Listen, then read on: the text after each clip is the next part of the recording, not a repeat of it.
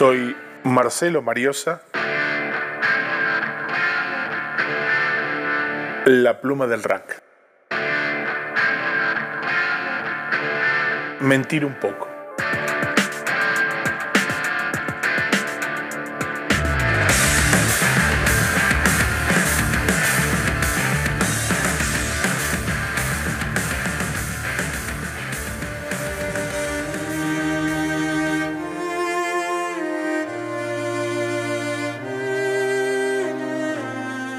Ya he explicado varias veces que he nacido a 200 metros del mar y que me he convertido en porteño por la fuerza de la enfermedad de mi viejo, cuando sus arterias se fueron cerrando y los médicos, que saben un poco de medicina pero no lo suficiente de pacientes, lo mandaron al exilio rumbo norte.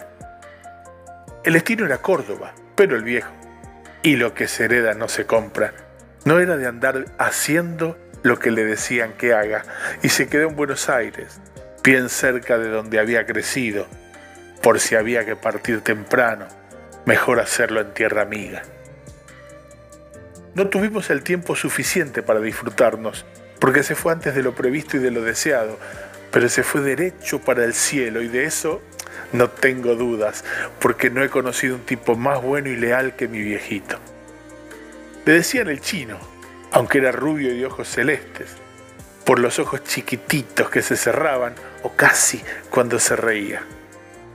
No hablaba mucho, no, pero casi todo lo que decía lo hacía con la mirada, y yo, y todos, entendíamos con claridad lo que pensaba. De su mirada salían llamas o una lágrima, y dentro de ese abanico todo el repertorio. Mi vieja era muy distinta salvaje, como buena huérfana. He tenido batallas memorables donde los dos, como espejos ajados, defendíamos nuestras posturas con firmeza y educación.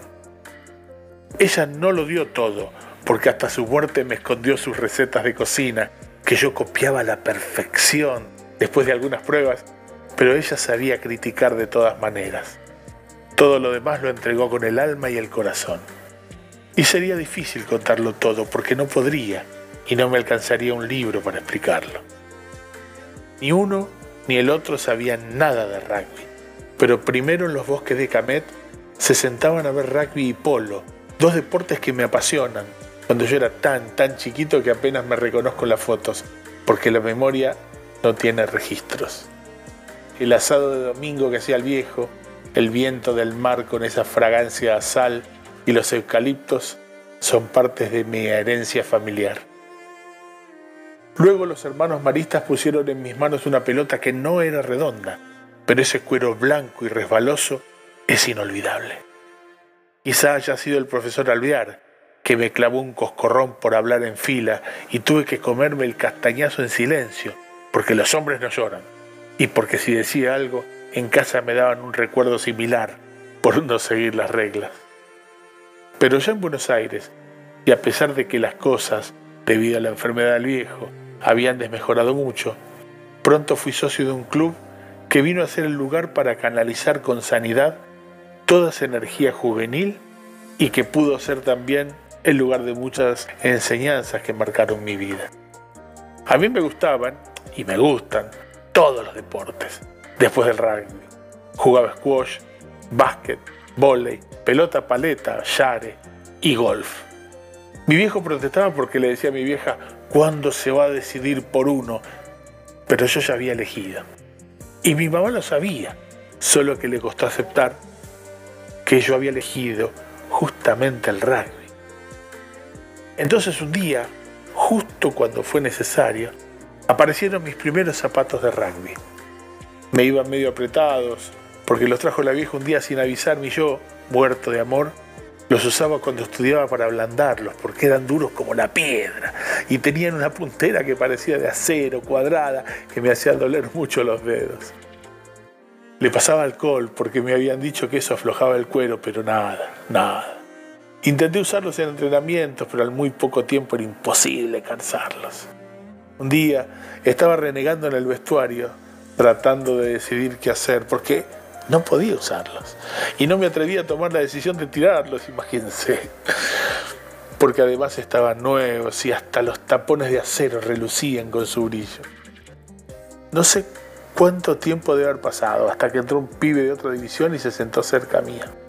Nos miramos y me dijo, me quedan grandes, mientras agarraba sus zapatos de rugby en una mano. Me dio risa la situación e imitándole tomé los míos de la misma forma y le dije, me quedan chicos y nos reímos un rato. Me quedaban perfectos. No eran tipo bota, ni tenían las tiras amarillas como los míos, pero eran bajos y tenían las tiras grises. E, eran perfectos. Y los míos le quedaban perfectos, aunque a él no le gustaba que fueran hasta el tobillo y que estaban heridos de alcohol y pie apretado. Le pareció bien que yo le ofreciera una camiseta casi nueva que había encontrado, a modo de compensación. Y a mí me pareció bien que la aceptara. Somos amigos hoy en día, pero nunca volvimos a hablar de aquel intercambio que nos permitió a ambos jugar más cómodos. Ah, sí. La vieja nunca, pero nunca se enteró del intercambio. No tuvo el valor de decirle que se había equivocado en el número, porque sabía que esos zapatos eran un artículo de lujo que en ese momento no podíamos tener. Y a veces, solo unas pocas veces, mentir un poco tiene sabor a respeto y amor. Solo unas pocas veces. Muy pocas veces.